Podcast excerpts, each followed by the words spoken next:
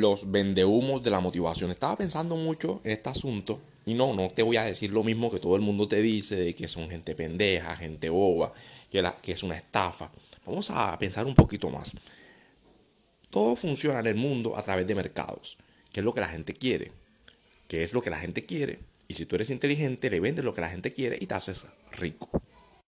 Actualmente hay un déficit en lo que es la motivación. La gente necesita motivación. ¿Por qué? Porque la gente se siente sola, se siente enferma, se siente frustrada, no tiene esperanza, la gente está jodida, digamos que ya no tiene credibilidad en la religión. Entonces vienen estas personas, estos gurús, a satisfacer esa necesidad. No estoy hablando del aspecto moral de que sea bueno o malo, no. Lo que estamos hablando aquí es funcionamiento de mercado. La gente necesita algo y viene otra persona y se lo vende. Lo mismo que ha hecho la religión siempre. La gente necesita esperanza y la religión viene, se lo fabrica, se lo empaqueta, le pone su sello, su código de barras y se lo vende.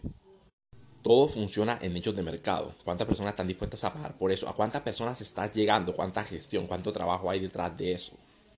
La Coca-Cola te vende la felicidad embotellada, en una sustancia peligrosa, una, una, bebida refrescante. Te vende un concepto detrás de. McDonald's te vende un concepto detrás de. Starbucks te vende un café con un precio elevadísimo porque está vendiendo detrás de un valor agregado. Las grandes marcas te venden un bolso corriente, un zapato corriente, una ropa corriente, te la vende exageradamente cara porque te están vendiendo una marca, un concepto, un ideal, un concepto artístico. El arte, la pintura, las esculturas, todo tiene ese valor agregado subjetivo, artístico, espiritual, eh, podríamos llamarlo estafa, y, la, y mucha gente está dispuesta a pagar por eso todo el mundo funciona bajo nichos de mercado, que es lo que está de moda actualmente, y bueno, desde siempre, que es lo que más vende, es el sexo. YouTube, TikTok, Instagram, OnlyFans, todas las aplicaciones se montaron al patín del sexo. ¿Y qué es eso? Pues mostrar culos y tetas. Culos y tetas, culos y tetas, de todas las formas posibles, de todas las posiciones, de todos los ángulos, de todos los colores, de todos los países, de todos los filtros, culos y tetas, porque es lo que llama a la gente cuando el nicho de mercado baje, cuando los hombres ya no quieran ver culos y estén cansados hasta el astargo de ver lo mismo y de que ya su cerebro les dice, bueno, ya no queremos más esta porquería, entonces el nicho de mercado va a moverse a lo que la gente quiere. Van a mostrarle lo que la gente quiere mostrar. El sistema se adapta a. Si todo el mundo quiere ver narcotráfico y, y novelas de amor, eso es lo que te van a poner en las películas, en las novelas, siempre esa programación. El mercado se regula de acuerdo a la exigencia del público.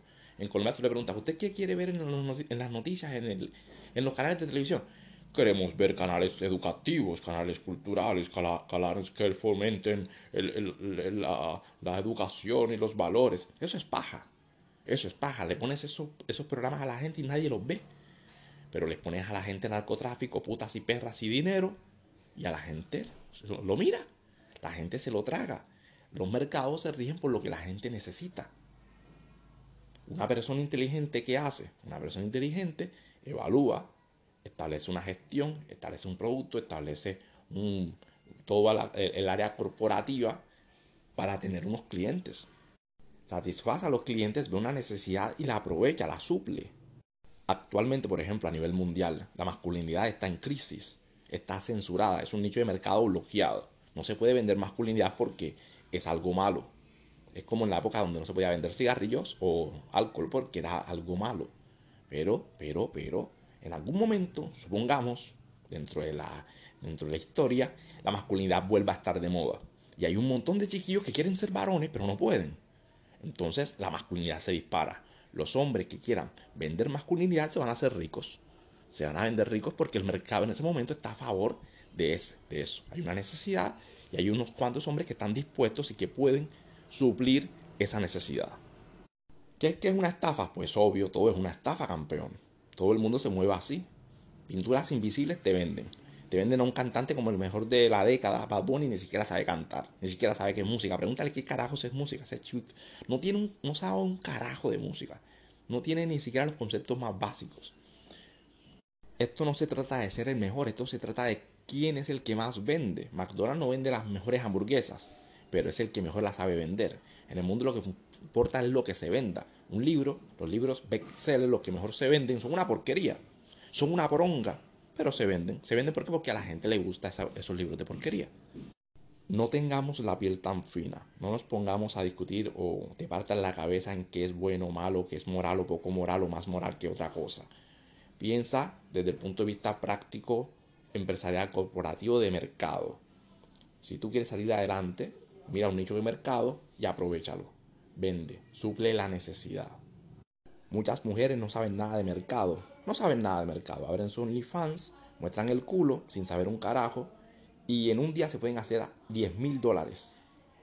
Y tú, que eres un moralista, te ganas 500 dólares mensuales y luego le das un discurso a esta fruta de que lo que ella hace es inmoral. Y a ella eso pues le chupa un huevo. Y a la sociedad también.